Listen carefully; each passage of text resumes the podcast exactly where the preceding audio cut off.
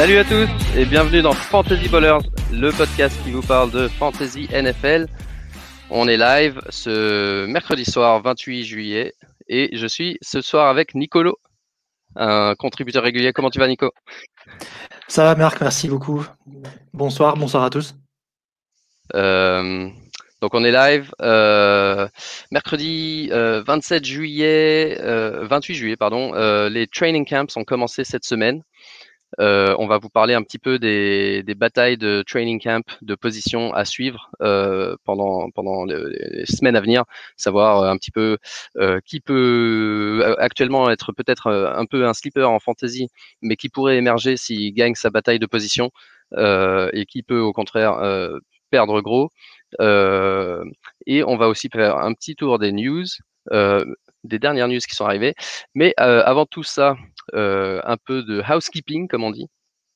on a enregistré avec Aptine un podcast avec le Café Crème Sport, il y a une dizaine de jours, qui repart sur les bases de la fantasy. Donc, si vous, si vous écoutez ici et que vous, vous avez envie de faire soit des révisions, soit que vous êtes nouveau dans la fantasy, que vous avez envie de connaître vraiment les, les, vous avez des questions euh, de base et que vous avez envie de vous y mettre, n'hésitez pas à aller voir ce podcast, euh, enfin l'écouter euh, sur le, feed podcast du Café Crème Sport.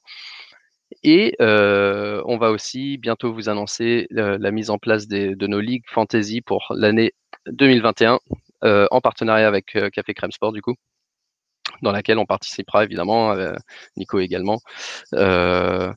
Et, et, voilà. Donc. En espérant ne pas que participer, évidemment. Évidemment, évidemment.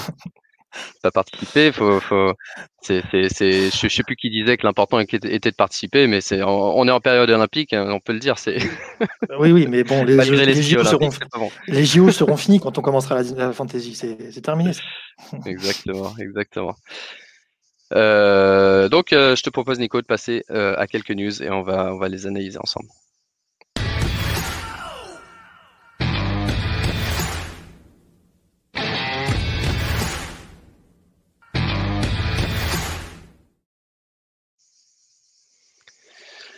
Alors les news, la première qui est tombée la semaine dernière, je crois. Euh, je suis un peu, en, je en vacances donc excusez-moi si je me trompe sur mes dates. Euh, Cam Akers, le running back de, des Los Angeles Rams, euh, qui était hyper prometteur en fin de saison dernière et qui était, j'ai envie de dire, dans le top 10 des running backs pris cette saison dans les dans premières drafts. pour son, son rôle. malheureusement, il s'est blessé, il a une déchirure du tendon d'Achille et donc il est out pour la saison. Et euh, les blessures au tendon d'Achille, on sait que ce sont des blessures extrêmement graves pour les pour les running backs. Euh, personne n'est vraiment jamais revenu euh, à leur meilleur niveau ou même à un niveau vraiment convenable après une blessure du talon d'Achille. Marlon Mack va être le dernier à essayer. Marlon Mack qui si c'est peut-être une bonne nouvelle pour Cam Akers, est à 100% pour le début du camp. Ça, on a surpris quelques-uns. mais en tout cas, Cam Akers sera out pour la saison et du coup, Darrell Henderson, devrait être le titulaire, à moins que les Rams signent un, vétéran d'ici le début de la saison. Euh, qu'est-ce que tu penses de cette situation, Nico? Bah, c'est vrai que c'est un gros coup dur parce que sur les dernières semaines, euh, même sur les, premiers tours de playoff que, que les Rams avaient joué, il avait émergé comme étant le vrai gros euh, lead euh, running back de l'équipe, en étant très versatile. Il faisait de la course, de la réception de passe, etc. Et c'est vrai qu'un peu à la, à la, différence de Marlon Mack que tu mentionnais sur le retour de tendon d'Achille, lui, il avait il misait beaucoup sur les changements de direction, sur les réceptions, etc. ce sur quoi tu peux plus solliciter le tendon que sur un, un running back, on va dire, lourd et, euh, et juste nord-sud que peut être Mac. Donc on peut se poser des questions sur le retour.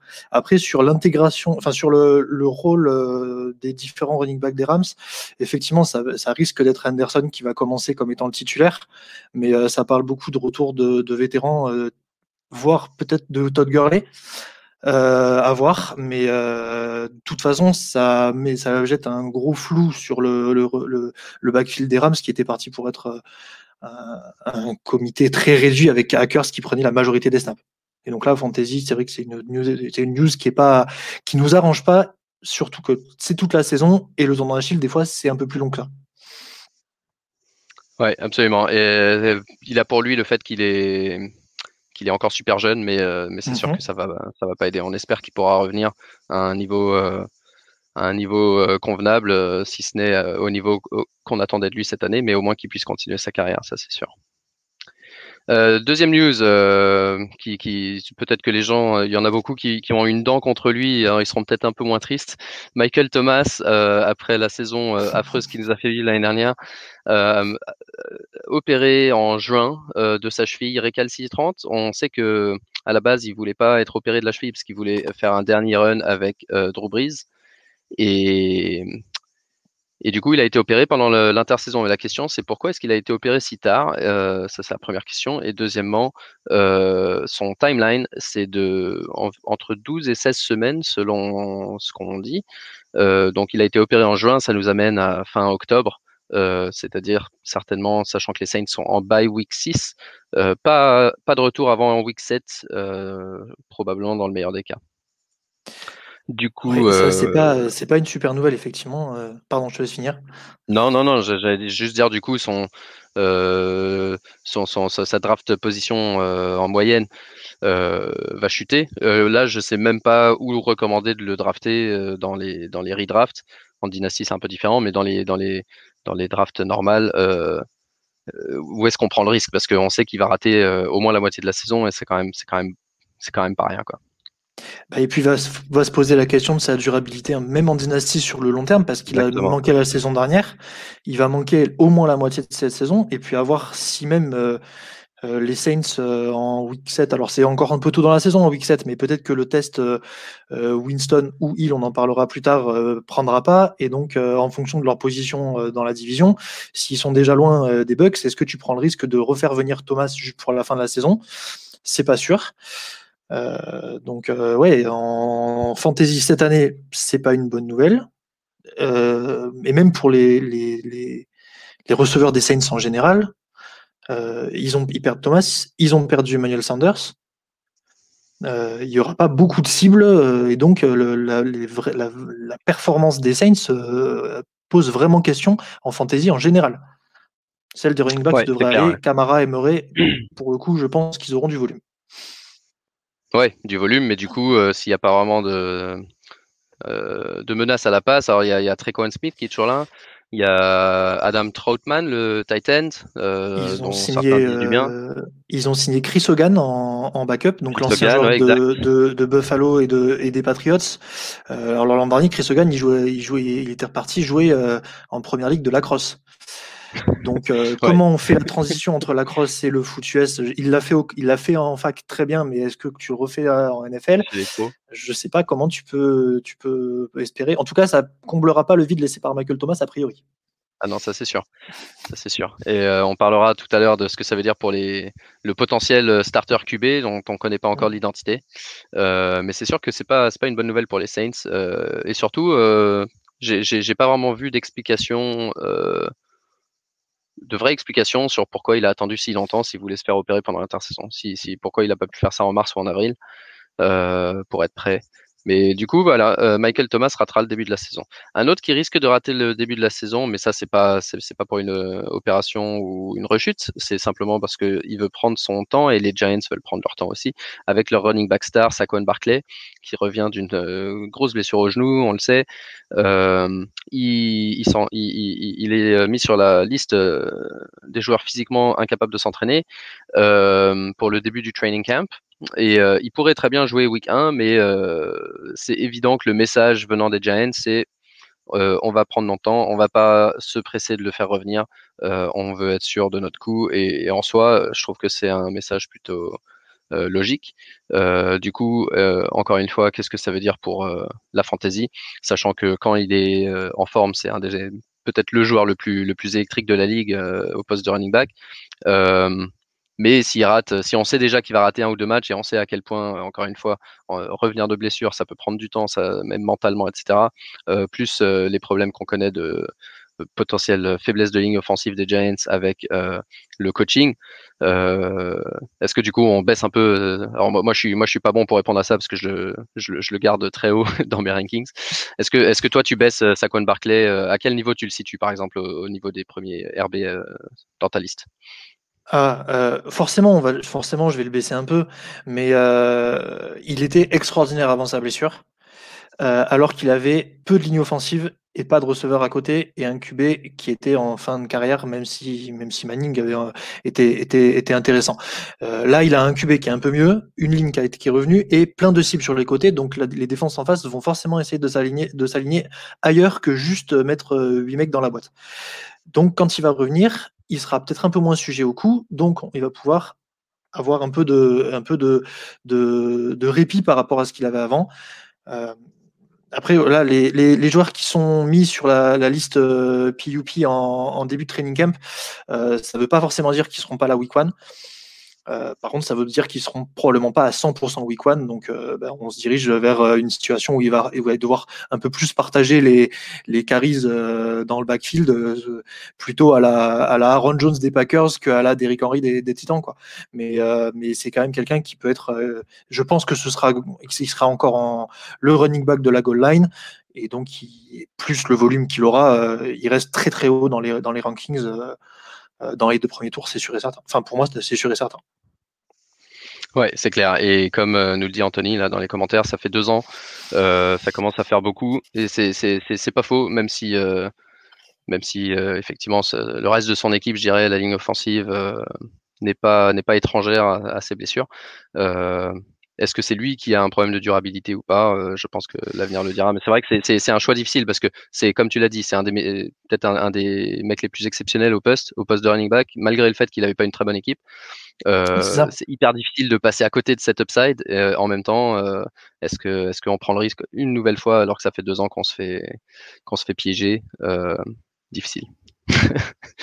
Voilà, en, RB, en RB1, c'est vrai que enfin, c'est un risque à prendre. Euh, il faut, il faut en, stratégie de draft en fantasy, à la limite, euh, c'est aller euh, RB même dès le deuxième pick pour être, pour être assuré d'avoir un, un, titulaire au poste au cas où il arrive encore quelque chose de, de moche à, à Saquon. Ouais. Pour la petite histoire, j'ai fait une draft en best ball hier. Donc best ball, c'est un format dans lequel tu draftes une équipe et ensuite tu n'as pas besoin pendant la saison de faire de décision start and sit. Euh, automatiquement, ils prennent le meilleur joueur. Donc du coup, la stratégie en baseball, c'est de prendre des joueurs à fort upside, quitte à ce qui c'est pas, pas, pas, très grave s'ils font des mauvaises mmh. perfs. C'est grave s'ils jouent pas, mais c'est pas très grave s'ils font euh, tu, tu, prends pas un mec régulier, quoi. Tu prends plus un mec qui va faire des hauts et des bas. Et ben Barclay, euh, deuxième milieu du deuxième round, j'ai été obligé de le laisser passer parce que j'avais pris euh, j'avais pris Henry au premier round et je voulais un receveur. J'étais obligé de laisser passer Barclay parce que je l'ai dans quasiment toutes mes équipes au milieu du deuxième round. Donc il, commence à tomber, il, commence à tomber assez bas. ensuite, on a deux news de training camp. Aaron Rodgers, qui, je crois que c'était, encore une fois, je me perds dans mes jours parce que je suis en vacances, mais pendant le week-end, euh, on a cru qu'il allait peut-être prendre sa retraite. J'ai mmh vu ça passer. Il y a eu les rumeurs qu'il allait prendre sa retraite. Et finalement, 24 euh, ou 48 heures plus tard, il dit non, c'est bon, euh, on s'est arrangé, on a restructuré légèrement le contrat, on s'est expliqué.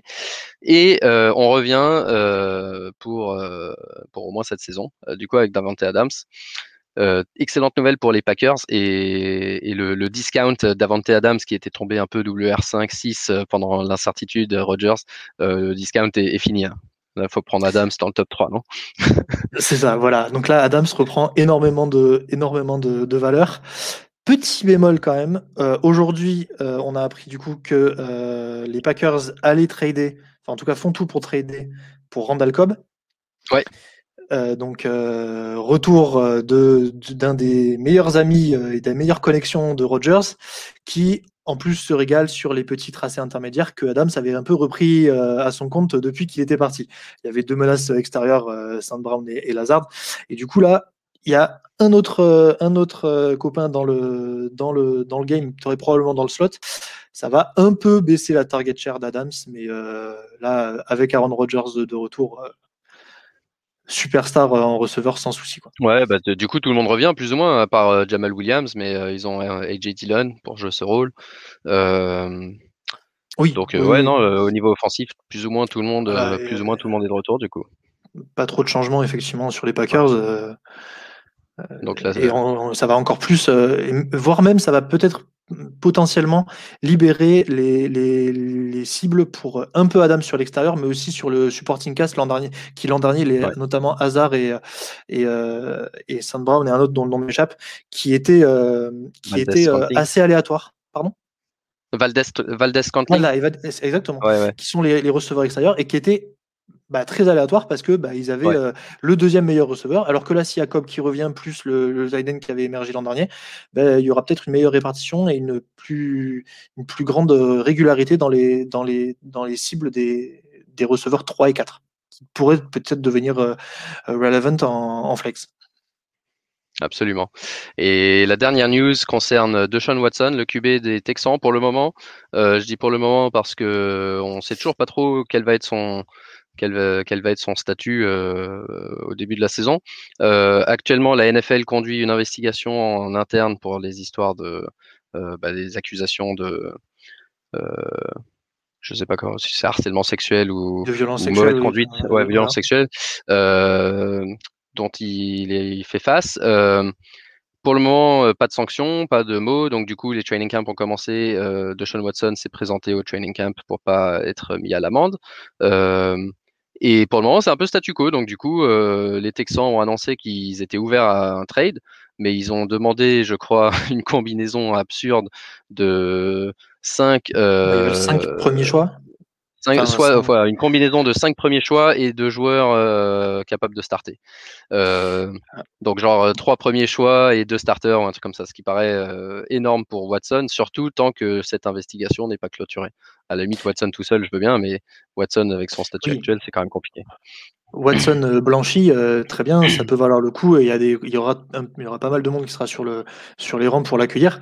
Mais euh, tant que tant qu'on n'a pas la, le fin mot de l'histoire sur, sur, les, sur la procédure judiciaire, je vois personne qui va prendre le risque de, de vendre, de, de, comme ils disent là-bas, de vendre la maison pour acheter un, quarterback qui peut aller en prison. Exactement. Exactement, donc compliqué, affaire à suivre. Mais, euh, mais de plus en plus, euh, de plus en plus d'analystes, j'ai trouvé, commencent à dire peut-être que potentiellement il ne sera pas suspendu, il, aura, il va peut-être euh, ou alors une suspension relativement courte. Euh, bah là, il parlait de, il parlait qu'il y avait une possibilité que, bah, selon la loi américaine, il settle les lawsuits au civil. Donc règlement à l'amiable, alors contre beaucoup de beaucoup de cash évidemment, mais mais bon, même si, même si, euh, même si euh, il est blanchi, est-ce que les Texans n'auront pas envie quand même de s'en, débarrasser pour euh, un peu bah, nettoyer leur image? C'est possible quand même, mais pour l'instant, c'est le flou absolu et donc bah, le flou total sur ce que peut donner les Texans en général. Exactement. je, je sais c'est peut-être une de nos battles de running back, mais je sais même pas si elle vaut le coup d'en passer beaucoup de temps dessus. Et comme nous dit Anthony encore, euh, quand on sait qu'ils ont laissé passer, partir Hopkins et Watt contre trois paquets de cacahuètes, ils essayent peut-être de se rattraper justement avec le, départ de Watson.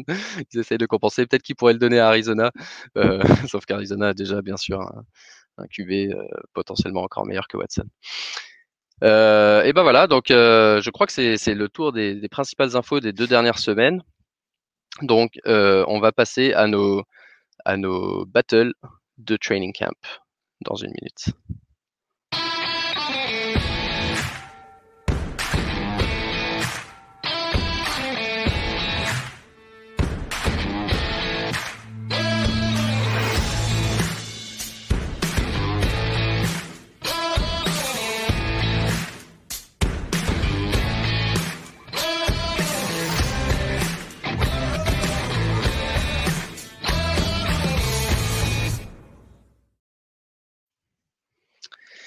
Les battles de training camp et euh, je te propose de commencer par euh, une de celles qui m'intéresse le plus parce que je pense que bon même si du coup euh, Michael Thomas n'est plus là pour le début de saison mais c'est vraiment une de celles qui peuvent non seulement changer le, les deux joueurs en question mais changer la philosophie complète de l'équipe dans de l'offense dans laquelle il joue. je parle bien évidemment de la battle de QB entre James Winston et et Taysom Hill à New Orleans. Alors au début, on avait dit Winston. Maintenant, je vois de plus en plus de gens qui parlent de Hill euh, comme étant le joueur qui ressemble plus à Breeze au niveau de ses, passes courtes, etc. Et de sa, son, moins de prise de risque. Et le fait que Thomas soit blessé peut-être favorise éventuellement Hill, qui pourrait euh, être la base d'une grosse offense à la course pour les premiers matchs. Mais je sais pas ce que tu en penses, toi. Bah là, pour le coup, j'hésite sur ce que tu viens de dire parce qu'effectivement, on a tendance à dire que Hill ressemble beaucoup à, enfin, ressemble plus à Breeze que, Winston. Mais justement, les passes courtes pas risquées, elles sont pour Michael Thomas en théorie. et du coup, sans lui, bah, est-ce que est-ce que Peyton va pas vouloir bah, prendre, revenir à des, à des, des schémas beaucoup plus risqués et donc à, faire, à faire courir ces, ces, cibles qui adorent prendre la profondeur, style Trequan Smith, bah, Chris Hogan, qui est, c'est, où c'est quand même le, son point fort, et avoir juste Trotman en, ou Camara en soupape de sécurité. là, pour le coup, moi, je, je préférerais qu'il tente Winston parce que je pense qu'on n'a pas vu le vrai Winston. On n'a jamais vu le vrai Winston euh, à Tampa et de voir au moins une saison une équipe tournée avec un schéma tourné autour de lui, enfin vers lui, avec euh, un, coaching staff qui n'a rien à voir. Enfin, la, compétence du coaching staff de New Orleans maintenant n'a rien à voir avec celui qu'il avait à Tampa avant. Ça, et ça, ce serait intéressant parce que c'est vrai que sinon, Taysom Hill, euh, c'est pas de risque. Beaucoup de courses, beaucoup de trick plays, avec quand même du Winston qui vient de temps en temps pour faire euh, des, pour faire des petites bombes à, à, 60 yards. Euh, en fantasy, c'est un cauchemar absolu d'avoir Hill. Ah, c'est clair, c'est clair. C'est clair. non, moi, euh, En fantasy, votons Winston.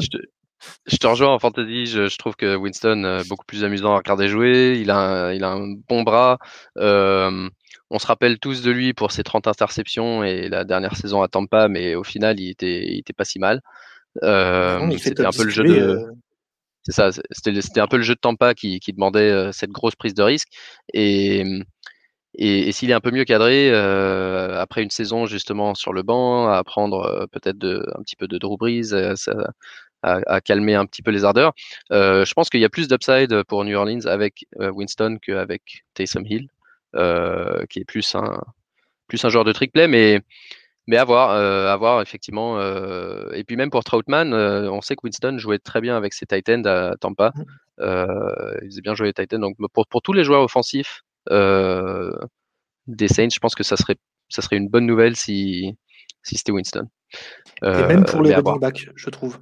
Même pour le running back, ouais, c'est ce que Même pour les running backs, parce qu'avec Taysom Hill, il y a forcément plus de monde, qui, forcément plus de linebackers en défense en face qui vont, qui vont venir dans la boîte. Euh, donc même pour Camara et Murray, c'est c'est plus intéressant d'avoir, d'avoir Winston pour avoir une menace extérieure euh, et des receveurs. Ouais, on a vu les scores de Camara euh, pendant les trois premiers matchs de, les trois premiers matchs de Hill l'année dernière étaient, étaient désastreux. Euh, donc, euh, ouais, moi, je, je, te rejoins. Donc, à voir, à voir cette, euh, cette battle, comment, comment elle se dessine. Je suis pas sûr qu'on aura une, une info avant le début de saison. mais ce sera. c'est quelque chose qui aura un gros impact à travers tous les postes offensifs des, des Saints, je pense. Euh, la prochaine, euh, encore dans les QB, en restant dans les QB à Denver, euh, vu que du coup Aaron Rodgers n'y va pas, vu que potentiellement Deshaun Watson n'y va pas non plus, bah, on se retrouve avec Drew Locke et Teddy Bridgewater. Je suis pas sûr que celle-là ait un énorme impact. Je, je crois que Drew Locke est peut-être pareil, un peu, un peu plus euh, foufou, un peu plus preneur de risque. Euh, euh et, et, et, moi, ce que j'avais lu, euh, c'est que Drew Locke serait mieux pour, pour pardon, comment il s'appelle, Jerry Judy, mmh et Bridgewater serait mieux pour Sutton. Donc peut-être garder ça en tête. Mais euh, en termes de jeu, je ne suis pas sûr que ça fasse une énorme différence pour Denver. Non, je ne sais pas, ça fera une énorme différence. Après, c'est juste en termes de là, un peu, mettons un peu de côté la fantasy, c'est que le head coach risque de jouer sa tête cette année. Euh, dans ce cas-là, dans quelle mesure il ne peut pas mettre un QB qui est un peu plus safe, euh, type Bridgewater, que Drew Locke? Et, et, dans ce cas-là, avec effectivement Sutton, plus Judy, plus Noah Fent, le tight end, plus euh, le rookie de l'an dernier, donc du coup qui sera sophomore cette année, euh, euh KJ Hamler, qui avait, voilà, qui, qui, qui, avait montré quelque chose de, de pas mal. Bridgewater, on, on, sait que ce sera jamais extraordinaire, mais Bridgewater, même l'an dernier à Carolina, avec un matériel qui était quand même pas dingue, euh, il arrive à s'en sortir, il arrive à performer. Alors le nombre de, cibles, euh, enfin voilà, ce sera pas forcément du, euh, ce sera pas forcément euh, du, du hurrah football, euh, ce sera pas forcément des passes très longues, mais il peut distribuer un peu partout, alors que Locke a tendance à à moins qu'il progresse énormément pendant le pendant l'intersaison, quand même tendance à faire des fumbles, des interceptions et donc à faire, à faire baisser le niveau total de, de l'offense. Donc, moi, je ne serais pas surpris s'ils si, finissent avec Bridgewater en titulaire.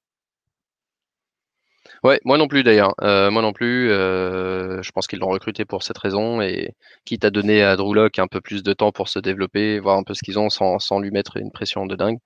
Euh, ou alors à faire un peu, ouais, comme d'hab. Hein, le problème en fantasy, c'est qu'à mon avis, ils vont faire un peu des deux, quoi. Ils vont faire un peu des deux. Ils vont aller de l'un à l'autre. C'est totalement possible qu'on ait un, un, nouveau, une nouvelle situation comme l'an dernier, par exemple à Miami, un peu de toi, un peu ouais. Fitz, et puis quand ça repart, ça repart à toi. Enfin, effectivement. Et pour rester rapidement sur Denver, euh, potentiellement une battle de running back aussi, euh, puisqu'ils ont Melvin Gordon, mais qu'ils ont recruté Javante Williams à la draft. Euh, Celle-là, moi, je, je, bon, Melvin Gordon, il peut très bien avoir une bonne training camp et garder le poste pour démarrer la saison, mais moi, je vois bien euh, Javante Williams prendre le rôle dès le départ, euh, ou en tout cas un rôle majoritaire, disons. je sais pas ce que tu en penses, toi. Euh, rôle majoritaire, je sais pas, mais de toute façon, euh, l'an dernier, avec euh, entre Gordon et, et, le backup qui était Philippe Lindsay, de toute façon, il y avait pas loin de, il y avait pas loin de la moitié des snaps qui partaient dans le, entre les deux. Donc, donc, il aura de toute façon un rôle, un rôle intéressant et en qualité qui sera suffisant pour être, pour être plausible en fantasy. Donc, effectivement, je pense qu'il ne croit pas trop en Gordon, vu les signaux qu'on a un peu entre les suspensions et, et les non-prolongations. Donc, ça ne m'étonnerait pas que, que tu aies raison, effectivement, qu'il que, qu'il ait un rôle grand dès le début et qu'il devienne majoritaire assez vite. Après, vu qu'il est rookie, peut-être que les premières semaines, euh, Gordon démarre, euh, en tout cas dans la depth chart et, sur le et dans sur les deux trois premières séries et quitte à l'intégrer après, mais que euh, j'ai pas le calendrier des Broncos en tête, mais s'ils ont une bye week assez assez tôt, que que Williams prenne le prenne le lead dès le premier tiers de la saison, disons. Ouais, exactement. Et puis non, ils ont ils ont l'air de vraiment aimer ce qu'ils ont vu. ils ont ils sont montés de 5 spots à la draft pour le pour le choisir. Et surtout, euh, en termes de fantasy, encore, je pense qu'il y aura plus de, il y aura plus de valeur avec Javante Williams qui, qui à moins d'une blessure, ne peut que augmenter son, son temps de jeu euh, par rapport à Melvin Gordon qui est en fin de contrat et qui n'est pas dans les plans de Denver long terme. Euh, donc je pense que avoir, avoir où, où, se situe leur ADP respective vers la fin du mois d'août, mais mais il y a moyen que il y a moyen que la, la, valeur soit dans avec le rookie. Et a priori, Javante Williams peut attraper des ballons, en tout cas plus que Melvin Gordon. Et donc ça, dans toutes les fantaisies en PPR ou demi-PPR, euh, c'est bingo. Euh, ouais. Alors, en parlant de rookie euh, et en revenant sur les quarterbacks, on en a cinq importants cette année qui ont été choisis au premier round. Deux mhm. d'entre eux, même si c'est pas 100% officiel, devraient être starters. Euh, je dis devrait parce qu'on ne sait jamais. Trevor Lawrence euh, à Jacksonville, euh, il n'y a pas de raison qu'il ne le soit pas, mais techniquement, il n'est pas encore assuré du rôle. et aux Jets, Zach Wilson devait, devrait l'être aussi, parce qu'il n'y a personne d'autre. Mais il a toujours pas signé son contrat. voilà, Il n'y a pas de raison. Il a pas de raison pour qu'il ne, pour qu'il ne soit pas titulaire. La seule raison, c'est aller voir le depth chart derrière eux. Ça. Et là, vous, vous comprendrez qu'ils sont titulaires assez vite. Ouais. Euh, mais pour les autres, euh, pour les autres, a priori, euh, je crois que dans les, dans peut-être pas chez les Pats, mais en tout cas à San Francisco, premier jour de training camp, ils ont dit non, le titulaire c'est Garoppolo et Lance va gagner sa place. à Chicago, comme ils ont recruté Andy Dalton en, pendant l'intersaison, qui est en premier rôle de QB1, ils ont dit bah on va, ça va être lui le QB1 et pas Justin Fields. Mais on Alors ça, ils l'ont dit, ils l'ont dit avant. Dalton. Dalton, ils l'ont fait quand ils l'ont recruté et qu'ils avaient Foles encore. Ouais, mais après, ils ont, ils ont, ils ont refait une côte. Ils ont refait avec, euh, avec Fields. Ils ont, ils ont, ils ont refait avec Fields, mais avec une côte un peu, un peu, euh, qui laissait vraiment la porte ouverte, euh, qui, qui, disait en gros, voilà, tout, c'est toujours pareil. Le gros titre disait ah, Justin Fields n'est pas le, starter, Dalton sera le starter week-end, mais en gros, il disait bah c'est le rôle de Dalton et, à Fields de le gagner, mais ils ont pas dit Fields ne va, va, va rester, tu vois X nombre de mois derrière. Donc à mon avis, Fields, il mmh. va prendre le rôle très très rapidement, je pense, parce que Dalton, il a vraiment pas beaucoup d'upside et il suffira d'une ou deux passes mal ajustées pour Allen Robinson pour que pour que on change. C'est mon avis. Je, pense sincèrement que Fields, euh, à la limite, c'est presque une bonne valeur à la draft actuellement parce que justement, grâce à ses côtes, Andy Dalton, on se dit ouais, Fields, il va peut-être pas jouer première moitié de saison. À mon avis, très très vite, hein, dans les 3-4 premières semaines, il, il, va commencer à jouer. Trey Lance, moins sûr, mais c'est sûr qu'il est dans les plans long terme. mais il n'a pas beaucoup joué. Je crois qu'il n'a pas joué du tout l'année dernière en université il avait pris l'année off.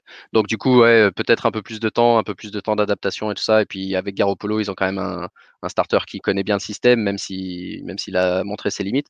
Il n'y a pas de raison nécessairement de se dépêcher avec Lance. Et puis en plus, San Francisco, ils ont une équipe qui est capable de gagner pour le coup. De, de... Donc, donc, faut pas qu'il fasse n'importe quoi non plus. Et il reste la situation de des Pats, dont tu vas parler un petit peu, entre Mac Jones et Cam Newton. Euh, celle-là, j'ai pas, j'ai pas vu de décision définitive ni d'un côté ni de l'autre pour le moment, ou même d'indication. Alors, il n'y a pas de décision définitive, ça c'est sûr. Il y a juste une indication qui est sortie un peu euh, cette, euh, cette semaine, notamment il y a Mac Reis qui en a parlé, un des insiders des Patriots, qui dit que globalement, en, en, mauvaise traduction française, que Cam Newton ne ressemble absolument pas au Cam Newton qui est là un jour été. Euh, donc, ça veut dire globalement que ses problèmes à l'épaule ne sont pas résolus, qu'il court moins qu'avant, en tout cas moins bien qu'avant, et que bah, son adaptation au book des pattes n'est toujours pas bonne. Et là, même avec les, même avec les, les, les nouvelles cibles, parce que Eric Landry, il n'a pas été aidé par le supporting cast, euh, ils sont toujours pas convaincus par euh, par euh, par Cam. Bon, on, le savait déjà vu qu'ils sont allés chercher euh, Mac Jones à la draft, mais c'est de moins en moins évident que même Cam Newton démarre la saison. En tout cas, la, reste titulaire longtemps. en plus, en plus de ça, il y a une apparemment très bonne connexion entre Mac Jones et quelques receveurs qui seraient euh, John Smith, le tight end, et Nelson Aguilar en profondeur. Et donc, euh, bah, tu mets dans un d'un côté un quarterback qui déçoit par rapport à, aux attentes et, un, et d'autre côté un rookie quarterback qui apparemment séduit énormément par son apprentissage du playbook et par ses relations avec les receveurs et tu as un petit cocktail qui devrait faire que, que le rookie euh, peut prendre la, place euh, à court maximum moyen terme dans la saison, à mon sens. Ouais. Ok, donc Mac Jones, ouais, Mac Jones peut-être euh, peut-être euh, pareil, hein, va monter, va monter dans les drafts quand. Bah, c'est ça, c'est que Mac Jones pour l'instant un ADP, je, il est qui est assez, qui est assez modeste. Euh, alors que cette année, il y a des. Alors c'est toujours euh, pareil en fantasy, euh, n'allez pas sur les Patriots en permanence parce que on ne sait pas qui sera le tight end numéro 1, le running back numéro 1, le receveur numéro 1. Mais il y a du monde et en tout cas le quarterback aura des cibles et des soupapes de sécurité à lancer. Donc ce sera c'est peut-être et je pense que ça, c'est peut-être une situation, euh, peut-être une situation dont on commencera à y voir un peu plus clair au cours de la training camp et de la pré-saison, peut-être, même si j'imagine que les Pats vont tout faire pour euh, garder le doute. Mais euh, parce que, encore une fois, c'est deux quarterbacks au style très différent. Mmh et du coup, qui nécessitent un schéma offensif potentiellement un peu différent. Et ça, je suis pas sûr que les Pats ont le loisir de, de continuer à faire travailler deux schémas offensifs complètement opposés. Enfin opposés je sais pas c'est peut-être un, mot un peu fort mais euh, deux schémas offensifs assez différents euh, s'ils savent déjà que finalement Mac Jones va être leur futur à partir de la cinquième ou la sixième semaine. Euh, donc peut-être qu'on commencera à avoir de plus en plus de plays qui ressemblent un peu plus à des, schémas de passe. Et, par exemple pour un mec comme Damian Harris dans le backfield ça, Mac Jones, quarterback, ça peut être peut-être le meilleur impact pour euh, Damien Harris qui euh, du coup aura les carries dans la red zone parce que c'est pas Mac Jones qui va, qui va faire des runs de 5 yards dans la red zone, contrairement à Cam Newton. Non, alors après dans la dans la red zone effectivement donc ce sera soit Harris euh, si c'est lui le titulaire et s'il y aura ici à Mac Jones, soit éventuellement le rookie qui a été drafté au quatrième ou cinquième tour Stevenson, mmh, qui est un espèce de Garrett Blount de 2.0 et donc ça bon ça Belichick il adore ça et à mettre un, grand coup euh, euh, sur des sur des goal line situations. Il va, il, adore ça. Euh, mais par contre, c'est vrai que Damien Harris a vraiment séduit l'an dernier. Et, pour rebondir sur ton sur ton idée de, schéma différent, il y avait des rapports qui avaient émergé à la fin de la free agency en disant que à la fin de la draft d'ailleurs, en disant que le recrutement de deux tight ends, en plus des deux tight ends qui avaient été draftés l'année d'avant, ça pouvait faire des, formations, du coup, des two tight end sets qui étaient, qui sont potentiellement intéressants pour, soit pour bloquer, parce que c'est deux tight ends qui savent bloquer, soit pour bloquer pour des courses, ou en tout cas pour protéger un quarterback qui serait moyennement sûr à la passe, style Cam Newton, ou alors pour faire des soupapes de sécurité euh, traditionnelles euh, que peuvent être les pour un rookie euh, comme Matt Jones. Donc il y a peut-être un espèce de schéma un peu hybride qui se, qui se dessinerait avec les, avec les, les, formations à deux tight ends, qui ne nous arrange pas du tout parce que bah, deux tight ends dans une même fantasy, enfin dans une même équipe, c'est très dur à supporter niveau nombre fantasy. Quoi. Ouais, et eh ben on va voir ça au fur et à mesure. Ça sera quelque chose à suivre de très près. Ces trois rookies face à leur euh, au incumbent, comme on dit. euh, derrière, je te propose de regarder quelques backfields euh, qui sont un peu euh, ambigus, à commencer par celui de, de Buffalo, dans lequel il y a Devin Singletary et Zach Moss, et dans lequel ils ont même ajouté Matt Brida, qui, qui, qui, a un profil un peu différent avec beaucoup de vitesse. Donc Singletary contre, Mac, contre, pardon, contre Zach Moss, est-ce que tu as, est que as une opinion là-dessus?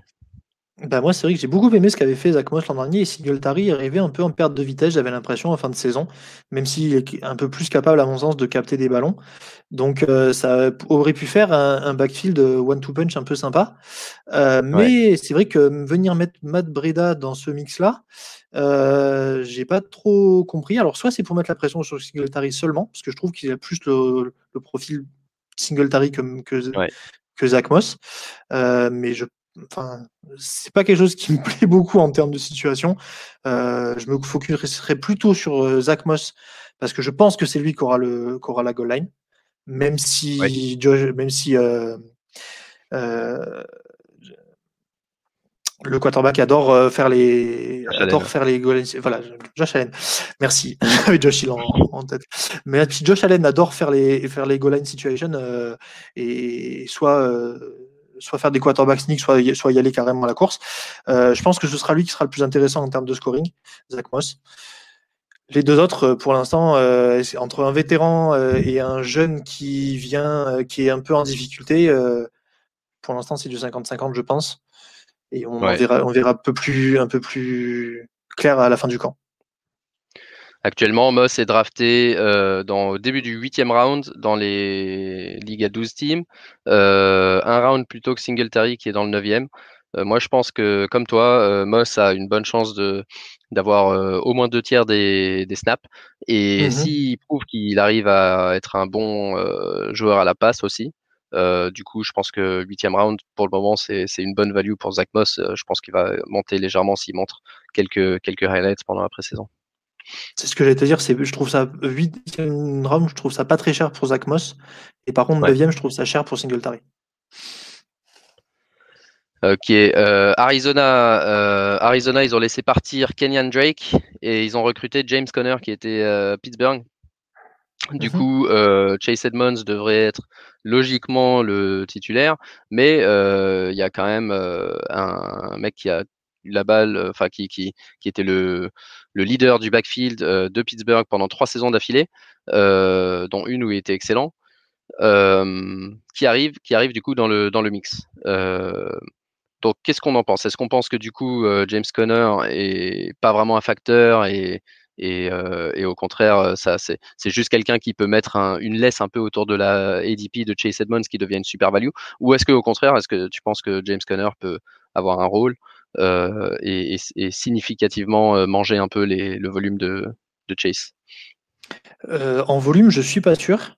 Mais je pense que ça peut rentrer dans le dans les ça peut entamer le, scoring de Chase Edmonds parce que je pense qu'en étant plus lourd et c'est ce qu'il savait le faire quand il était à, quand il à Pittsburgh, il peut faire les goal line carry. Et déjà que Kyler Murray adore faire ça aussi et qui court lui-même, et qu'en plus l'attaque est entièrement, enfin, est majoritairement dédiée à la passe, euh, je suis, je, suis pas sûr que, que le rôle de Chase Edmonds soit énormément modifié par rapport à l'an dernier. On n'attendait pas Kenny Hendrick à ce niveau-là l'an dernier. Je, enfin, à, mon, à, mon, sens, en début de saison. Euh, et si on se retrouve avec un James Conner dans le même rôle que Drake avait l'an dernier, bah, c'est pas très intéressant. Mais Chase Edmonds, c'est pas ne devient pas une star en running back pour autant.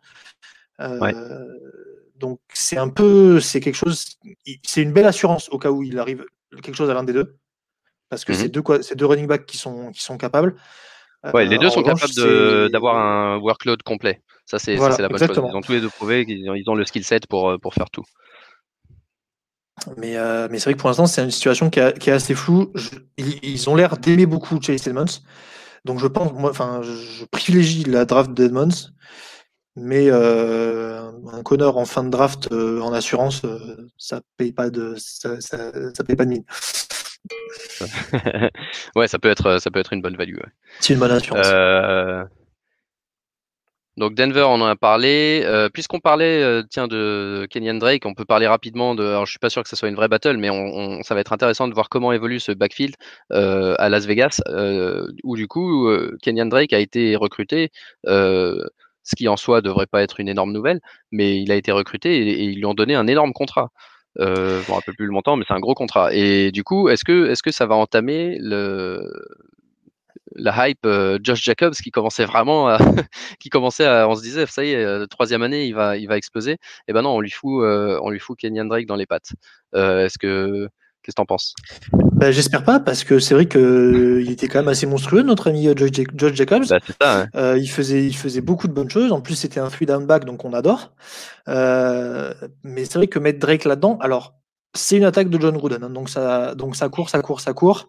Et puis, euh, on sait que Carr euh, a un peu des, des, soucis à, la distribution euh, parfois. donc, c'est peut-être simplement une assurance un peu surpayée au cas où il arrive quelque chose à Jacobs, qui a eu un souci l'an dernier en fin de saison, mais qui n'était pas, pas gravissime. Mais à mon sens, il n'y a pas photo entre les deux et il ne devrait pas y avoir photo même sur le workload entre les deux. Jacobs est le numéro 1 et, et j'espère qu'il restera le numéro 1 parce qu'il sait tout faire en plus. C'est, enfin, il fait tout mieux que Drake. C'est pas comme si Drake pouvait capter les ballons mieux que lui. Non, il est meilleur que lui. Ça c'est sûr, mais j'ai vu, moi ce qui m'inquiète, c'est vraiment le contrat qu'ils lui ont donné. Et, euh, et j'ai vu encore il y a quelques semaines, euh, Drake dans une interview disait qu'il s'attendait à avoir un, gros rôle à, côté du lead euh, Josh Jacobs. Euh, je suis clairement excité, je fais une traduction en littéral, hein, vous je suis clairement excité de voir comment nos rôles vont continuer à se développer avec bien sûr Josh étant le, le, mec principal. Parce que j'ai beaucoup de respect et d'amour pour lui et son jeu, etc. Et le coach, et voir ce que le coach a planifié pour nous dans chaque dans nos capacités spécifiques. Il a dit ça à la radio sur nfl.com. Donc il dit euh, Je pense que j'aurais un, je, peux avoir un gros rôle dans cette offense. Euh, ouais, voilà. Donc je peux avoir un gros rôle dans cette offense. Et donc l'année dernière, euh, l'offense des Raiders était pas mal d'ailleurs. Donc c'est pas c'est pas c'est pas impossible qu'ils aient tous les deux un bon rôle en fantasy. Mais du coup, ça bah cape un peu l'upside, je trouve c'est ça qui m'inquiète. Ben, c'est ça. est-ce que est-ce qu'on se retrouve avec une situation à la, à la Green Bay de l'an dernier avec un avec euh, Jones et Williams qui est bon Jones évidemment un truc un peu frustrant, RB1, RB1 et puis l'autre qui qui est euh, RB3 ou flex, ce qui peut ce qui peut clairement servir dans un roster. Mais euh, mais il faudrait pas que ça devienne, enfin à mon sens, pour la valeur de, de Jacobs qui part quand même assez haut, il faudrait pas que ça devienne une répartition à 50-50 parce que déjà je pense que pour les Raiders sportivement ce serait pas fou et pour la fantasy, effectivement, ce serait, ce serait, ça voudrait dire qu'on surpaye énormément pour l'instant euh, Josh Jacobs. Ouais. Ok, passons à Jacksonville, euh, dans lequel il y a un, rookie l'année dernière qui était non drafté, qui, dont personne connaissait le nom avant la première semaine, en la personne de James Robinson, euh, qui a probablement fait gagner beaucoup de ligues à beaucoup de gens, n'est-ce pas, monsieur Nico? Ah, presque, presque, presque, presque. Ah, tu l'avais pas dans ta dynastie? euh, ah, en, non, non, pas en dynastie, je l'avais en Ligue, en Ligue FB. Ah, et effectivement, euh, effectivement, en Ligue FB, pique, euh, pique 14 ou 15, enfin, tout en fin de, ouais, en fin, de draft. Sur un, coup de tête, a un, un, item de news qui tombe, machin. C'est exactement ça. L'autre se blesse et le mec, va, week 1, ça va être James Robinson. On se dit, allez, week 1, on prend un starter. Voilà, et en fait, le mec a été excellent. Et il a fait, il a, il a, il a, il a passé les milliards, il a été, il a eu, je crois qu'il met 12 touchdowns, enfin, quelque chose dont pour quelqu'un qui était, qui était sous les radars jusqu'à jusqu'à trois jours avant le début de saison, c'était extraordinaire. Il a fini septième en point fantasy. Et du coup, cinquième en rushing, septième en point fantasy. Et pour le récompenser, les Jaguars, qu'est-ce qu'ils ont fait? Ils ont sélectionné Travis Etienne dans le premier round de la draft cette année, un autre running back. Bah, c'est un autre running back, le meilleur ami c'est le meilleur ami dans le dans le de, de, de, Trevor Lawrence à, à Clemson. Euh, oui, ça. Et donc donc ils ont essayé de reconstituer la paire qui a vraiment bien marché en en, collège. Apparemment, donc Étienne, je suis pas du tout un, expert de la NCA, mais Étienne est beaucoup plus versatile que Robinson, qui est uniquement a priori un, un juste un running back et pas un du tout un catching back, alors que Etienne peut jouer. Euh, même il y a eu des rapports au début du, début des, des, rookie camps qu'il pouvait commencer à jouer en receveur euh, tellement il tellement il a des, des bah, facilités de des, facilités à la réception et, et, sur les tracés. Donc euh, ça pour le coup ça m'inquiète pas comme situation entre les deux parce que des, des, offenses qui ont deux running backs qui performent et qui qui ont du volume qui sont relevant en fantasy, il y en a toutes les, tous les ans et surtout quand ils sont aussi complémentaires que ça dans une attaque qui, va, qui va reposer pas mal sur la course parce que bah, Trevor Lawrence n'est que rookie quand même, même si on dit que c'est un phénomène, il est que rookie, donc il va y avoir un jeu de course. Euh, et en plus, on lui met à côté euh, le, avec le coach. Un, voilà, surtout avec le coach. Un, coach de, collège qui, qui recrute euh, Tim Thibault pour faire du pour faire de pour, le tight end, ça. Ouais. Oui, les Titans, Titan comme Taysom Hill aussi, les Titans hein, à, à, la base. voilà. Moi, je suis plus. Euh, alors, je te rejoins, mais je suis plus intéressé, s'il fallait faire un choix entre les deux, euh, beaucoup plus intéressé par Travis Etienne quand même, euh, qui est capable de tout faire, de jouer les trois downs et, et, qui, comme tu l'as dit, a déjà un rapport avec, avec Trevor Lawrence. au collège, il avait attrapé 100, 102 passes pour 1155 yards, 8 touchdowns. et et il avait fait 4952 euh, yards. Alors, du coup, je sais pas combien d'années, 3 ou 4 ans, il a joué au collège, mais 4952 yards et 70 touchdowns au sol. Et donc, comme tu l'as dit, il a joué avec les receveurs pendant le, rookie camp. pour s'entraîner à la passe. Donc je pense qu'il aura déjà un rôle en format PPR sur les third downs et qu'en plus de ça, il a l'upside de pouvoir prendre le rôle de first and second down si jamais James Robinson ne confirme pas sa, très bonne campagne. Euh, il y a toujours un truc avec les running backs qui n'ont pas été draftés. Euh, je trouve qu'ils ont, ils ont encore moins de respect que ceux qui ont un, draft capital assez élevé. Donc du coup, ouais, je serais plus James Robinson. Je me dis, ouais, si, si les gens le prennent, ils s'attendent à ce qu'il fasse presque aussi bien que l'année dernière, etc. Et, il, il, peut que aller dans une direction parce que je, je vois pas comment il peut refaire la même saison. Euh, alors que Travis Etienne, lui, pour le coup, il est capable de, d'ici la fin de la saison, euh, être potentiellement un three down back. Surtout si la saison de Jacksonville euh, commence à, tu vois, il commence à perdre beaucoup de matchs et tout. Il n'y a pas de raison qu'il donne pas le ballon à Etienne et, et Trevor Lawrence pour que, pour que les mecs, pour que les mecs s'entraînent, quoi. Oui, et puis l'an dernier, il y avait, enfin, il y avait pas un, quarterback de grand talent à Jacksonville, des cibles qui étaient un peu moins fortes. Là, ils ont recruté aussi Marvin Jones. Donc il y avait beaucoup de drives qui dépendaient uniquement de la course et du volume de course de James Robinson, qui sort de nulle part, effectivement. Mais du coup, cette année, avec un quarterback un peu plus à l'aise dans les airs, euh, il y aura peut-être un peu moins déjà de, de touchdown au sol. Euh, donc ça va faire baisser le, le, nombre de points euh, mathématiques de, de, de Robinson. Et, et, du coup, ça ne peut faire que monter le, la, la, valeur d'Etienne. Et effectivement, Etienne, je suis d'accord avec toi. Entre les deux, c'est clairement celui à, à, privilégier. Et alors en dynastie, il n'y a même pas photo. Euh, ouais, ouais, en dynastie. Etienne, les, yeux fermés. Euh, de l'autre côté de la Floride, euh, non, d'ailleurs pas, pas, de l'autre côté, un peu plus au sud, Tampa Bay, on a euh, Ronald Jones, Léo Fournette et potentiellement Gio Bernard et, et le l'ami Kishon Vaughn. Kishon Vaughn. Euh, qui sont tous les quatre euh, des running backs euh, suffisamment talentueux et accomplis. On n'a pas encore vu Kishon Vaughn, mais on sait qu'il il avait été drafté avec pas mal de, avec pas mal de, l'année dernière. Qu'est-ce que tu penses de cette situation? Pour le moment, en ADP, Léo Fournette et Ronald Jones, ils sont tous les deux au septième round. donc, je pense que le camp va, va vraiment déterminer qui, qui on draft en premier. Ouais, et ben là, pour le coup, euh, tant qu'on n'a pas vu un peu le camp, c'est vraiment, c'est vraiment, on est vraiment un peu dans le flou. Mais euh, l'an dernier, Fournette a, fait, a certes fait des, des, des playoffs corrects, euh, mais Ronald Jones c'était clairement le, clairement le numéro un et en volume et en, et en, et en et en plus en réception parce que Fournette c'est quand même c'est quand même pas trop un, catching back. Donc euh, pour moi je pense qu'ils vont retourner euh, sur sur sur Ronald Jones en 1 Joe Bernard il est là parce que parce que c'est un vétéran mais ça m'étonnerait pas qu'il il fasse le camp et puis basta c'est typiquement le genre de contrat non garanti qui peut partir avant la fin avant le début de saison euh, Kishan Vaughn je comprends pas parce que effectivement ils l'ont drafté haut euh, troisième ou quatrième tour de mémoire. Euh, et, et, il a un rôle très, très minime. Alors certes, ils sont dans le win now euh, énorme avec, avec Brady, mais bah, pourquoi ne pas le voir plus? C'est peut-être que parce que parce qu'il n'arrive juste pas à, performer au niveau qu'ils espéraient.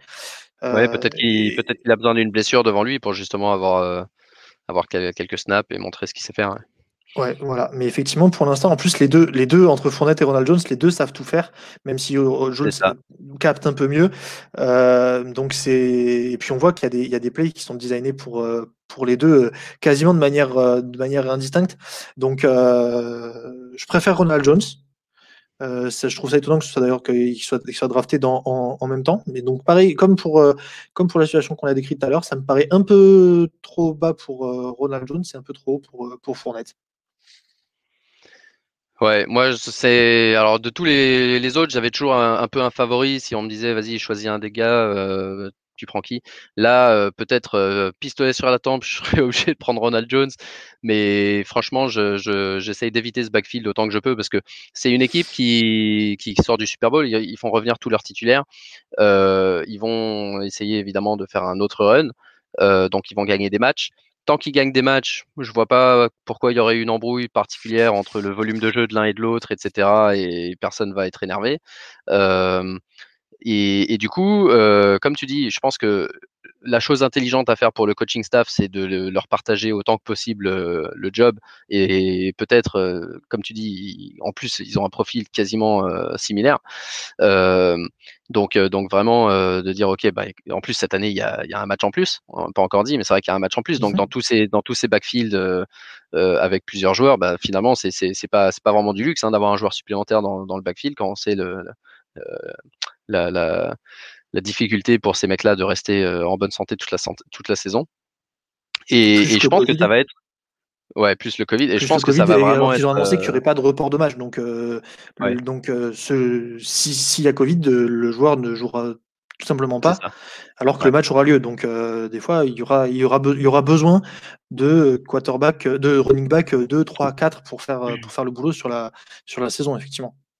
Exactement. Et je pense que je pense que là, en l'occurrence, si les deux sont prêts à jouer, euh, ça va être une de ces situations où c'est quasiment impossible de savoir qui, qui est là. Euh, euh, Rojo, il, est excellent. on l'a vu faire vraiment des, des super perfs. Léo Fournette, il a fait un super run dans les playoffs. 448 mmh yards en 4 matchs, 4 touchdowns. Donc ouais, je pense que je pense que les deux vont être bons et que du coup en fantasy ils vont tous les deux être euh, médiocres parce que ils vont partager, ils vont partager. Je, je, suis entièrement ta recommandation de de de pas y toucher. Euh, moi l'an dernier je me suis l'an dernier j'avais drafté Fournette et, et Jones alors que Fournette était encore à Jacksonville. Et donc, ce, ce, avoir, avoir les deux dans le backfield à un moment donné, il a fallu chercher des trades parce que, bah, en fait, au bout de trois semaines, on avait, j'avais compris que c'était pile ou face à chaque fois. Exact. Et donc, euh, c'est pas, c'est pas quelque chose que qu'on veut. Euh, et en revanche, avant, le 10 tour, avant le 8e, 9e tour, c'est pas possible. Ouais. Ouais, et donc là, du coup, leur ADP au 7e round, ça, ça nous convient pas. Mais en revanche, si un de ces deux mecs-là se blesse, euh, à moins qu'il fasse la même chose avec Kishon Von, justement, si un de ces deux mecs-là se blesse, potentiellement, il y a un, énorme rôle pour celui qui, celui qui a encore envie. Et puis peut-être qu'un jour aussi, Brady va commencer à fatiguer et qu'ils se reposeront un peu plus sur la course aussi. Alors oui, il veut jouer jusqu'à jusqu'à 40, jusqu'à 58 ans. Mais Brady, j'ai, je, je veux plus parier contre lui maintenant. C'est terminé. Ah non, bah, tu vas... je parie contre lui, j'en ai marre. moi, non, moi non plus, évidemment, mais, ça, ça, finira bien par. Euh... Et sinon, on a une, euh, une, dernière battle, pas forcément très importante, mais pour les, les Titans, quand on connaît la, le peu de profondeur à ce poste, euh, à ce poste de Titans, euh, on a deux, deux, joueurs qui sont pas mauvais. L'année dernière, il y avait donc chez les, chez les Cowboys, l'année dernière, on avait du coup, j'ai oublié. Dalton Schultz Ouais, Dalton Schultz qui avait joué à la place de. Hein? Blake Jarwin. De Blake Jarwin, merci. Blake Jarwin. Et Blake Jarwin qui avait été annoncé comme le successeur au poste de Titan pour les Cowboys, mais qui s'est blessé direct. Et du coup, Dalton Schultz qui a fait une bonne saison. Et maintenant, Blake Jarwin est en forme. La question va être est-ce que Blake Jarwin retrouve le rôle qu'on lui avait promis l'année dernière euh, Ou est-ce que du coup, Dalton Schultz euh, conserve le sien euh, Ou est-ce qu'il partage Et est-ce que du coup, dans cette situation de Titan, il y a un mec intéressant en fantasy? Moi, j'aime bien l'upside de Jarwin, mais j'ai l'impression d'être minoritaire après, après les dernières semaines, les discussions sur Twitter les dernières semaines. non, parce que Schultz a été très bon avec, avec Prescott quand il était l'an dernier. Donc je ne sais pas dans quelle mesure euh, ils vont repartir sur le même, euh, sur le même rythme. Euh, en plus, bah, du coup, par rapport à la saison où, que Jarwin était bon, bah, il y a Sidilem qui est arrivé en receveur, qui est vraiment très fort. Donc il y, a trois, y a trois gros receveurs. Il y a toujours Zik Elliott dans le backfield. Et il y a maintenant deux Tiden. Donc pour celui, qui va, celui, qui va, celui qui va en pâtir, je pense que c'est Michael Gallup en receveur, mais euh, entre parce que parce qu'il va falloir nourrir Sidilem parce que lui on voit bien que on voit bien que c'est un que, que c'est que c'est un phénomène. Et après par contre entre les deux tight ends, euh, entre Jarwin et Schultz, euh, moi j'ai tendance à, à plus privilégier ce qu'on connaît déjà, c'est-à-dire la relation Prescott-Schultz qui a vraiment marché l'an dernier quand Prescott faisait des, des, matchs à 400 yards toutes les semaines. et Schultz était dedans et Schultz était une grosse cible de red zone en plus. Donc euh, moi je vais aller sur le, je vais aller sur Schulz euh, qui est le, le, pari safe de l'an dernier. Ouais. Mais effectivement, euh, Jarwin a été fort l'année d'avant. Donc c'est pareil, c'est une, situation. si je peux aller chercher un Tyden avant, ou en tout cas un autre sur un autre team, je me priverai pas. Ok, et bah écoute, je crois qu'on a fait le tour des, principales battles euh, de ce euh, milieu de saison. Il y a de cette intersaison, je veux dire, de training camp. Euh, il y en aura d'autres qui vont forcément être intéressantes aussi. Les Jets, ils ont beaucoup de joueurs, à la fois en running back, à la fois en receveur, de savoir un peu qui quel est l'ordre. On sait qu'on a vu Killan Cole qui s'entraînait avec l'équipe 1, Michael Carter, j'ai vu aujourd'hui s'entraîner avec les titulaires. donc ça va être intéressant de voir qui sont les mecs qui sortent un peu ici et là. Mais euh, avant de se quitter, je voulais, je voulais qu'on regarde un peu ensemble euh, rapidement le, la draft euh, de notre dynastie internationale qui s'est clôturée euh, en début de semaine. Enfin, ça a duré quasiment un mois euh, pour drafter 30 joueurs. donc assez, assez épique. Et, et, du coup, ça s'est fini. Et je voulais, je voulais regarder un petit peu l'effectif ensemble. Et, et commenter quelques-uns des choix les plus controversés potentiellement. euh, alors, attends, je regarde. C'était le draft board? Ouais, voilà. Donc, euh, donc on, ça, on en a parlé, donc on va, va pas revenir dessus, mais au départ, on a drafté euh, Saquon Barclay, il y avait un run de QB, on s'est dit, euh, vas-y, on prend, on prend running back. On a hésité entre Camara et Barclay, et, moi, j'ai choisi Barclay, donc si, si ça marche pas, ça sera de ma faute, pas celle d'Aptine. euh, ensuite, on a été vers les receveurs, donc on a eu Tyreek Hill, CD Lamb, Michael Thomas. Jusque-là, bon, Michael Thomas, c'était quatrième round, euh, pick numéro 42.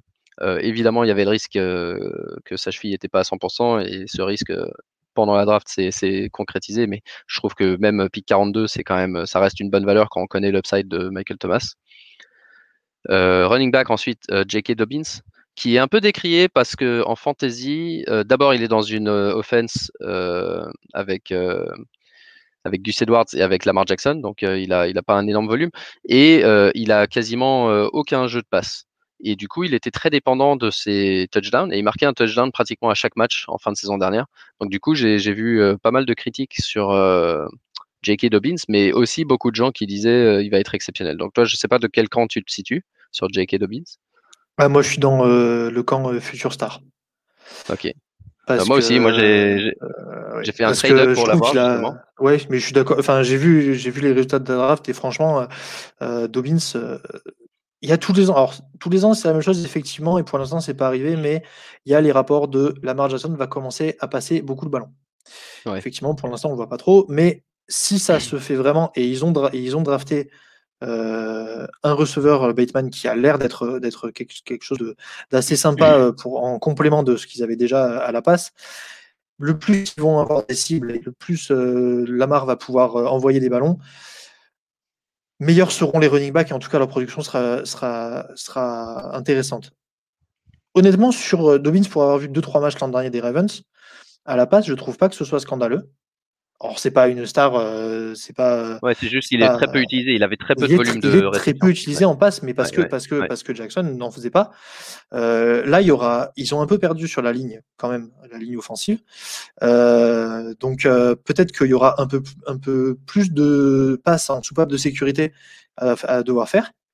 Et il peut, il peut clairement les, les, réceptionner et en faire quelque chose. Donc non, moi je suis de Dobbins, Dobbins clairement on board avec ce, avec eh ce ben, Espérons.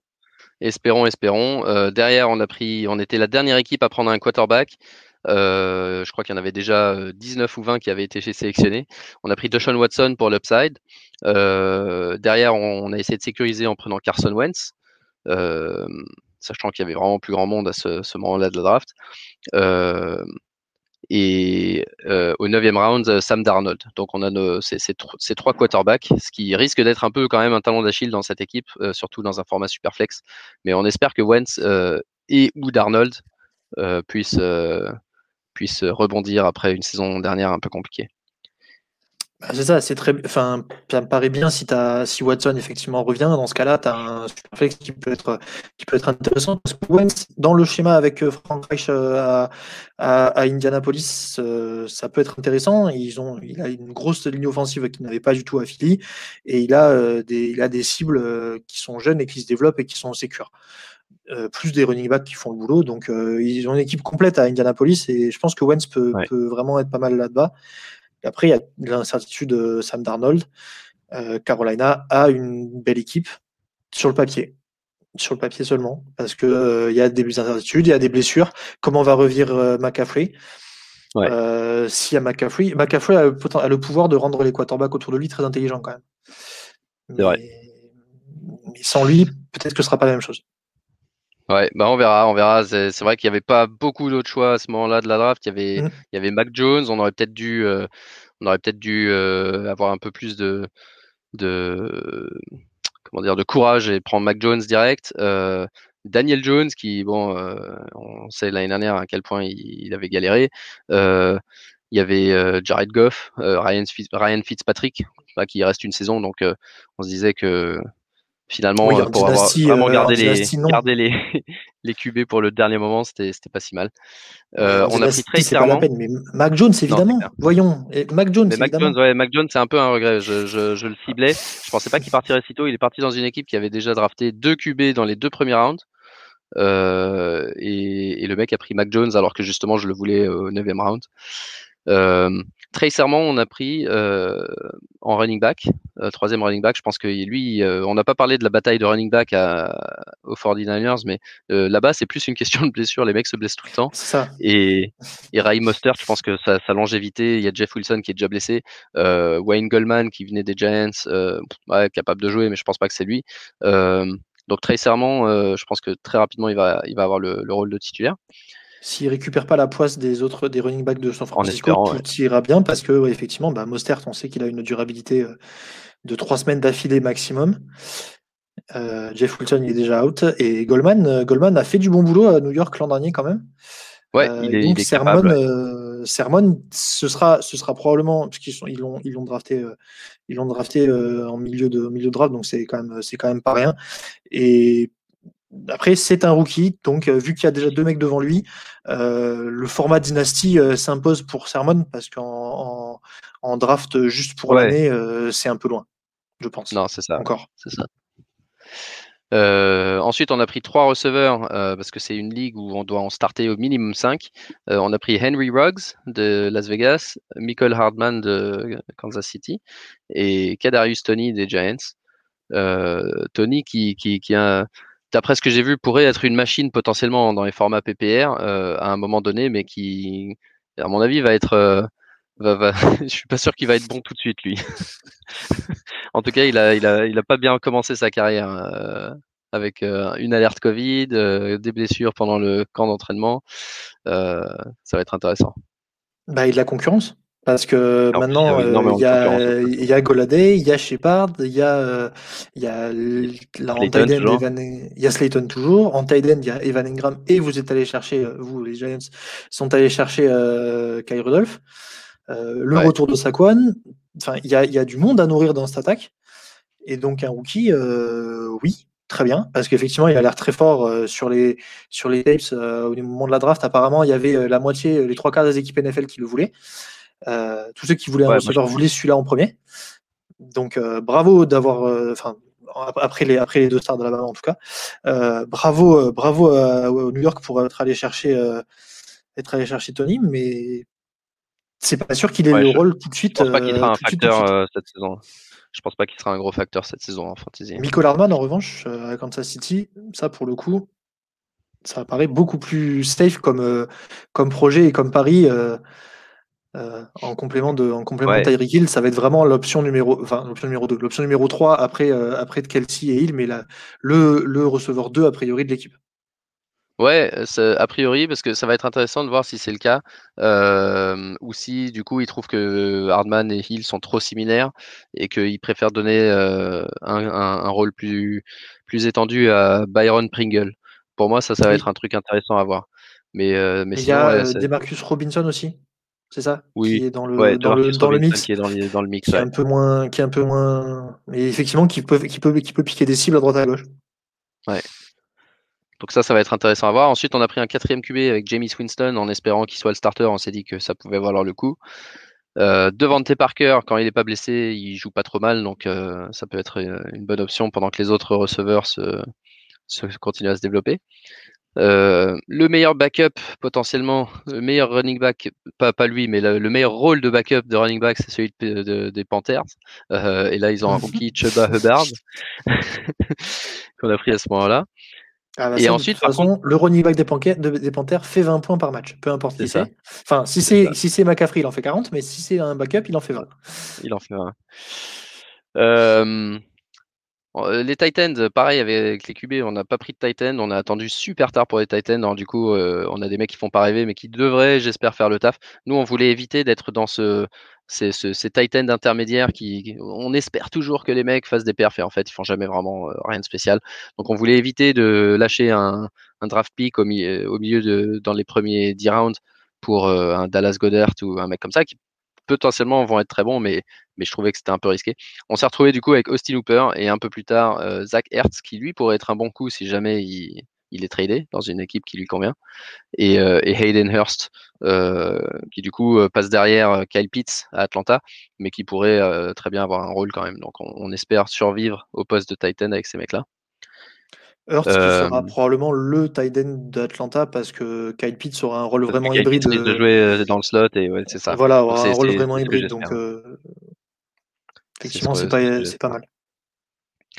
Euh, les autres receveurs qu'on a pris plus tard dans la draft, donc KJ Hamler, on en a parlé tout à l'heure, le WR3 de, de, Denver, T.Y. Hilton, qui reste pour le moment le, le WR1 d'Indianapolis, euh, qui peut nous aider au début peut-être, s'il se blesse pas. Oui. oui, bah oui mais l'attaque euh... d'Indiana, elle est pas mal. Hein. L'attaque d'Indiana, elle est pas mal, parce qu'il y a lui, il y a lui, il y a, il y a Michael Pittman, il y a Michael Pittman qui sont les, les, deux, les, deux, les deux options principales. Mais T. Hilton, il est toujours, on il a montré en dernier, il est toujours là et avec un quarterback qui peut lui envoyer des ballons parce qu'il sera bien protégé. Euh, il, il sera pas W, il sera pas receveur euh, WR1, mais mais au moins flex en permanence, il euh, n'y a pas de souci. Oui, surtout dans une ligue où tu dois starter au minimum 5 euh, receveurs. Oui. après quelques projets, euh, Quintez Cephus à Détroit, je me dis qu'il y avait, il y a plus grand monde à Détroit, il y, a des, il y a des places à prendre. Et lui, il avait montré quelques bonnes choses l'année dernière. Mais bon, j'y crois, j'y crois moyen. Euh, et Josh Reynolds à Tennessee, qui lui, euh, quand ils l'ont recruté des Rams, il aurait pu avoir un bon rôle de WR2. Malheureusement, ils ont recruté Julio Jones. Mais Julio Jones et AJ Brown, c'est pas non plus des, c'est pas des mecs indestructibles, comme on l'a vu, euh, surtout Julio Jones maintenant. donc je me dis peut-être avec Josh Reynolds, on aura, on aura quelques matchs exploitables. Oui, parce que Josh Reynolds, l'an dernier, il arrivait quand même à performer et à avoir un, plancher euh, intéressant avec, euh, avec Cooper Cup et, euh, et Robert, Woods. Donc c'était c'était c'était quelqu'un d'intéressant. Donc en WR3, il y aura pas il y aura pas de souci. Quinton Cephus, j'aime bien comme choix parce que il peut un peu tout faire. Il est un peu différent des autres receveurs que KD3 pour l'instant. Euh, parce que Goff est quand même un quarterback qui sait lancer des ballons, même si c'est pas un, dingue absolu. Mais ils ont euh, Williams et Perryman qui sont que des, qui sont uniquement, enfin, uniquement, la vitesse, qui sont des menaces profondes en vitesse, alors que lui peut faire un peu plus de choses. Et Goff, euh, les menaces profondes, ça va, mais il préfère quand même un peu faire du jeu un peu intermédiaire. Avec Robert Woods et avec Cooper Cup, ça marchait parfaitement. Donc, si, si Cephus arrive à s'intégrer dans ce rôle-là, ça peut être très intéressant, au moins sur des ligues PPR, en termes de volume, ça peut être pas mal. Ouais, et pour finir, euh, en running back, on a pris plusieurs running backs donc en fin de draft pour essayer de compléter. Euh, ce que je voulais, c'était avoir des jeunes avec plein d'upside, et finalement, je me suis retrouvé que avec des vieux euh, qui ont prouvé qu'ils savaient jouer par le passé, mais qui sont, qui sont soit blessés, soit, soit, soit revenants. Donc, on a Marlon Mack, Gio Bernard, Jamar, Jarmar Jefferson, qui est lui pour le coup un rookie à Détroit, euh, Johnson et Matt Brida. Alors, pour ma défense. Et Tevin Coleman, pardon, j'ai oublié, Tevin Coleman. Pour ta défense, bon courage. Tevin Coleman, c'est le choix d'Aptine, donc je, je, je, lui laisserai le défendre plus tard. Euh, Marlon Mack, euh, pareil, bah, je me suis dit, écoute, Marlon Mack, on a vu que si jamais il était capable de revenir de sa blessure du talon d'Achille, euh, c'est un mec qui sait jouer. Et, et en plus, il y avait, enfin, il y a, y a il n'y a rien qui empêche, euh, si effectivement il, prouve qu'il peut revenir, euh, potentiellement un trade, il ne sera pas forcément toujours derrière euh, Jonathan Taylor à Indianapolis. Il pourrait très bien être utilisé comme, comme un trade dans une équipe qui a perdu un running back. pourquoi, pas, pourquoi pas les Rams, si jamais il montre des bonnes choses en pré-saison. Euh, donc je me suis dit que ça pouvait valoir le coup. Euh, Gio Bernard, c'est plus, euh, alors tu, tu l'as dit tout à l'heure, il peut très bien se faire cut avant la fin de la pré-saison, c'est possible. moi je me dis qu'il peut, je, vois, le verre plein, je me dis qu'il peut avoir le rôle d'un James White à Boston, enfin à New England, et être très intéressant en PPR avec Tom Brady et en, tout cas sur les third downs, et peut-être potentiellement rendre ce backfield encore plus. on parlait tout à l'heure de, de Ronald Jones et de Léo Fournette, avec l'addition de Joe Bernard s'il reste, ça peut être encore plus problématique et, galère euh, en fantasy. Totalement illisible, effectivement. euh, Jermar Jefferson, euh, c'est juste pour avoir un jeune euh, dans une équipe qui n'a pas grand monde et qui peut, lui donner du temps de jeu. Euh, Johnson, uniquement, alors là, j'y crois vraiment pas à Philly, mais c'est, je me suis dit encore une fois, un mec qui est capable, qui a prouvé par le passé qu'il était capable de faire un rôle de three down back, mais simplement qui a été ralenti par les blessures. On ne sait jamais, dans une nouvelle situation, moins de pression, plus personne n'attend rien de lui. Si jamais il y a un ou deux mecs qui se blessent devant lui, euh, bah, je trouvais que c'était plus intéressant que certains autres joueurs à ce niveau-là de la draft. Et Matt Brida, parce que lui, pour le coup, je trouve qu'il a de l'upside, parce que justement, il propose un jeu un peu différent de, de Singletary et de Moss. Euh, il a de la vitesse, ce que, ce que les deux autres n'ont pas vraiment. Et, si jamais, euh, si, jamais il fait un bon camp d'entraînement, je me suis dit, bah, qui sait, euh, peut-être qu'il peut s'insérer un peu dans la conversation et, devenir un mec un peu utile. Mais bon, honnêtement, ces, trois choix-là, c'est les trois derniers choix de draft. c'est probablement des mecs qui vont qui vont pas rester très longtemps dans notre roster si c'est pas pas les mecs les plus risqués. Non, mais Bernard, de toute façon, il aura une équipe. Bernard, de toute façon, il aura une équipe, que ce soit Tampa Bay ou pas. Euh, euh, de toute façon, il aura, je pense, un rôle en NFL parce que l'année dernière, il a montré qu'il était encore, qu'il était encore bon quand on faisait appel à lui. Euh, Kieran Johnson, j'ai un peu plus de mal à y croire, mais effectivement, en assurance de Miles Sanders, pourquoi pas. Et Brida, bah, t'as raison, parce que euh, ils ont drafté Singletary il y a trois ans, je pense. Ils ont drafté Moss l'an dernier, ils ajoutent Breda cette année. ça veut dire qu'ils y croient pas à Singletary.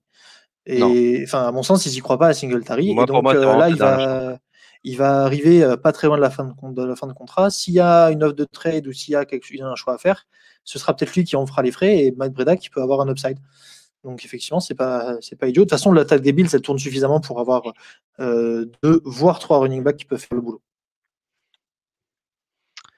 Yes. Et ben voilà. Donc on espère que on espère que cette équipe nous permettra de de, tenir, euh, tenir notre position face à, face à tous ces experts internationaux. en tout cas, ça va être bien marrant et, et, on a hâte de vous, de vous raconter un peu comment ça se passe au fur et à mesure de la saison.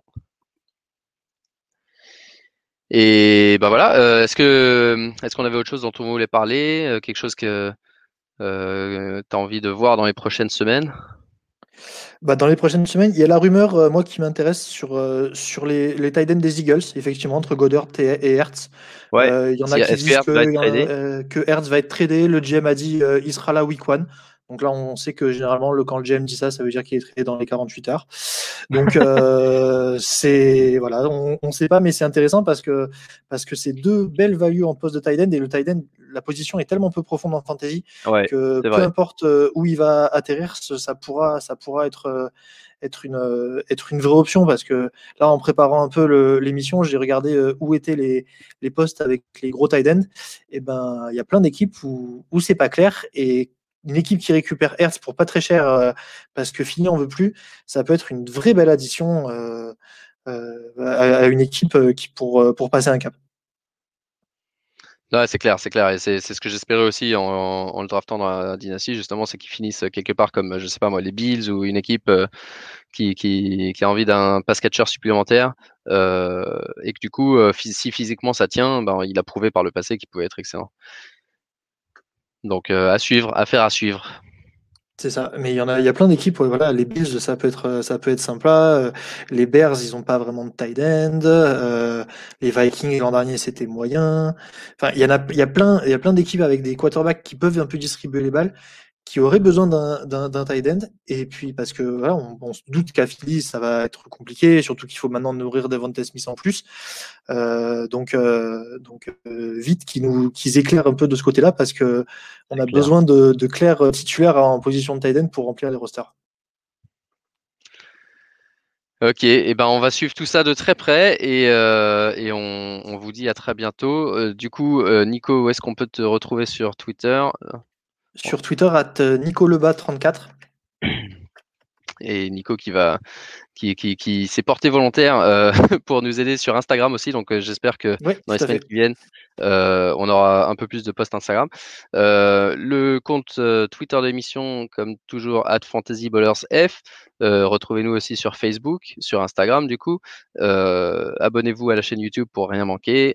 Et et donc, euh, dans les prochaines semaines, le planning, euh, on va regarder un petit peu comment se passe la pré-saison.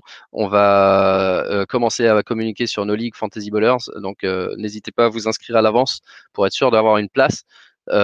et, et ben voilà, on va suivre un peu toutes ces batailles de, de pré-saison pour finaliser nos rankings et préparer nos drafts qui auront lieu dans la deuxième partie du mois d'août. Allez, on vous dit à très bientôt et merci Nico d'avoir rejoint l'émission. Merci Marc, merci à tous, bonne soirée. Ciao, ciao. Au revoir.